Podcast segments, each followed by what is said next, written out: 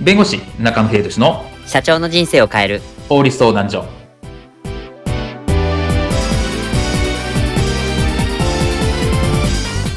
こんにちは弁護士の中野英寿ですこんにちはアシスタントの堀内隆ですこの番組は IT 専門の弁護士中野秀俊がこれはすぐに使える法律主に企業法務の知識を分かりやすくそしてちょっとコミカルにお伝えする番組ですよろしくお願いいたします今回のテーマは2023年裁判に勝つために裁判のルールを知ろうです。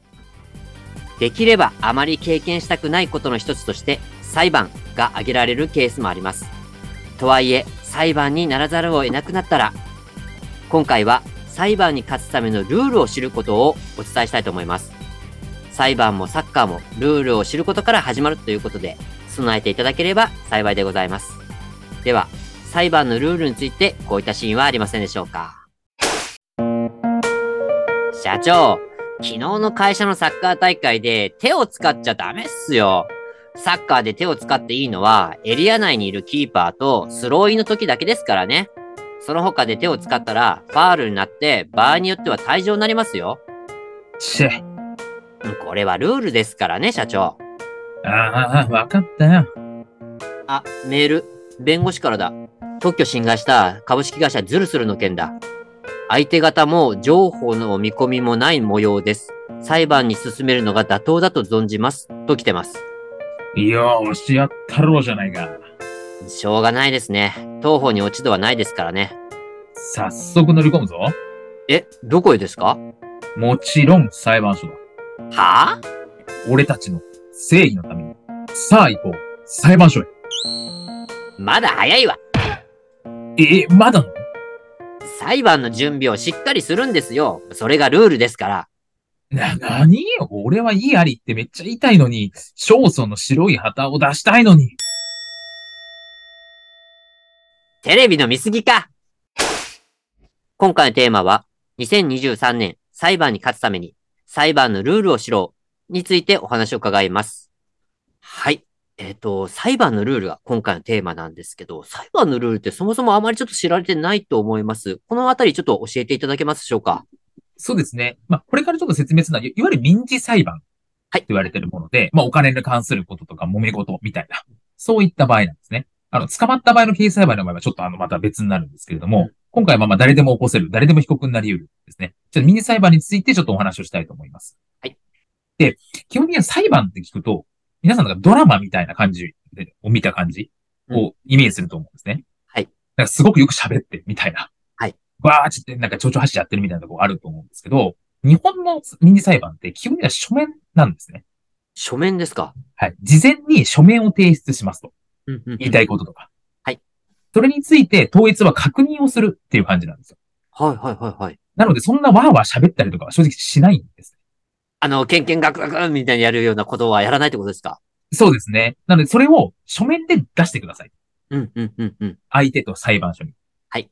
で、みんな読んできますと。それ事前に。はいで、その上で話し合いましょう。みたいな、そんな感じなんですね。ああ、結構段取りいい感じなんですね。そうですね。だから、あの、実際の本番っていうんですかね。はいほ。本番の裁判所自体は結構短いことも多いんですね。もう全全部出しちゃってるので。うんうんうんうん。ほんで5分とか10分で終わることも結構ざらにあります。ええで、一応その書面ですね。えっ、と、最初に出すのを訴状と言って、はいそれに対して被告は答弁書っていうのを出して、それからいろいろ準備書面、1、2、3みたいな形で出していくっていう、一応そういう表題になっています。ああ、ちゃんとそういうたと、うん枠組みというか取り決めがあるということですね。そうですね。なので、準備書面って書いて、その要するに準備のための書面、事前に出すっていうことをやらなきゃいけないという形になります。なるほど。で、あと証拠なんですけれども、はいこれがですね、えっ、と、原告を出す、原告の証拠を、こう、1号証とか2号証と言います。へへへ、うんうんうん。あこうつへのこうですね。はいはいはあいの。甲府のこうですね。はい。はい、で、えっ、と、被告はですね、おつ。うん。 1号証、2号証。うんって形でやります。これも独特の言い回しかなというふうに。うんげ自分は原告だったら、こう1、こう2、こう3みたいな形で出すと。自分が被告だったら、おつ1、おつ2、おつ3みたいな形で出すって形になります。うーん、なるほど。そういう、ね、難号章というのをと取らなきゃいけないということなんですね。そうですね。あの、番号の振り方っていうんですかね。うん証拠の出し方としてやらなきゃいけないという形になります。はい。で、これも以前もお話したかなと思うんですけれども、やはりこういうですね、証拠というのが非常に大事になります。うーん。で、しかも、その客観的に残っている証拠っていうのはやっぱり裁判所で重要視する。はい。まあ、契約書の所有書面だったりとか、はいメールのやり取りだったりとか、はい。まあ、録音とかもそうかもしれないですけど、やっぱりそこは変えられないですね。後から変えられないような形で残っている証拠っていうのも重要視されるうとんいう傾向になるので、まあ、証拠を残しておきましょうっていうのはそういう意味。まあそこがもう判断のポイントになりますからね。そうですね。で、あと、やっぱ裁判の目玉といえばですね、ドラマでやっぱり証人尋問はといい。うもので、まあここは大きな見せ場で弁護士ドラマとかでも大トン展開しみたいなですね。ありあまっす。たりはするんですけれども、はいまあ、あの、刑事事件の場合は結構もちろん証人尋問って大事なんですよ。はいですが、民事事件の場合は先ほど言ったように、もう事前に主張とか書面とか証拠全部出しちゃってるんですね。うんで、全部その出し終わった後に争点というかここは争う点だよねって、最後の最後で証人尋問やります。民事事件の。っはい。てなるとですね、もう、あの、あらかた全部証拠出しちゃってるんで、うん証人尋問、まあ、確認程度のイメージなんですね。ああ。なので、正直証人尋問だとですね、嘘つけちゃうんですよ。ああ、そういえば前もそれ伺いましたね。はい。そうですね。もちろん、あの、宣誓するんですよ。あの、嘘つかないことを誓いますみたいな。はい、はい、は仮い。に嘘をついたとしても、わかんないですよね、裁判所は。ああ、うんうんですし、えーもちろんその、記憶が違っている。うん、うん、うんあうん。の、嘘をついてるつもりはないんだけれども、もう入れ替わっちゃってるって場合もあります。ありますね。で、そうなってくるとですね、これってどこまで信用していいのって話になるんですね。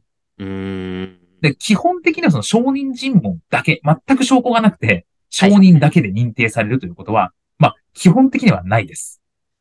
もうそれ判断しようがないですよね。 そう、そうですね。だなので、いや、証拠ないんですと。ただ、証人たくさんいるんです。見てたんです。あの人もあの人もあの人もいるんですってことをいらっしゃるんですけど、正直証人だけだと弱いですってことは言わざるを得ないかなって形になります。うん、ですよね。 まあ、そういう人たちでも誰かが全員かわかんないですけど、嘘ついてる可能性も拭いきれないですからね。そうですね。なんで、もちろん大事じゃないとも言わないんですよ。ちゃんと証言してもらう必要はあるんですけれども、やっぱりちゃんとそれは客観的な証拠があって、プラス証人尋問みたいな話になってうん、そこは重要かなというふうに思います。なので、何より大事なものは客観的な証拠になるので、まあ、特に民事事件は客観的証拠になる。まあ、紙で残すなり、まあ、なんかメディアで残してるなりっていうところを、もうできる限り集めて、えーそれをきちっと、あの、出しておくっていうところを、これをぜひ、あの、やっていただきたいと思います。そうですね。あと、そのルールについても、あの、わからなければ、あ裁判所書記官という方がいらっしゃるので、そこから行くと結構教えてくれたりするので、まず裁判所は裁判所のルールがあるんですね。乗っ取ってやるってことは大事かなというふうに思います。はい。ありがとうございます。なので、このね、裁判所のルール、いわゆる裁判のルールですね。あの、ぜひ皆さんもちょっと知っていただければ役に立てるんじゃないかなと思います。 2023年もお正月からガンガン行くよ。法律、インボイス、2023年要チェック。未来法律相談所番組200回記念新年スペシャル番組200回記念新年企画超拡大版法律インボイス2023年要チェック未来法律相談所番組200回記念新年スペシャル2023年1月2日朝よりオンエアいたしますお聞きのアプリ Spotify、Apple Podcast、スタンド FM などで一斉にオンエアいたしますこの日は箱根駅伝だな。よし、箱根に行くぞ。どっちのプロモーションですかいぜひお聞きください。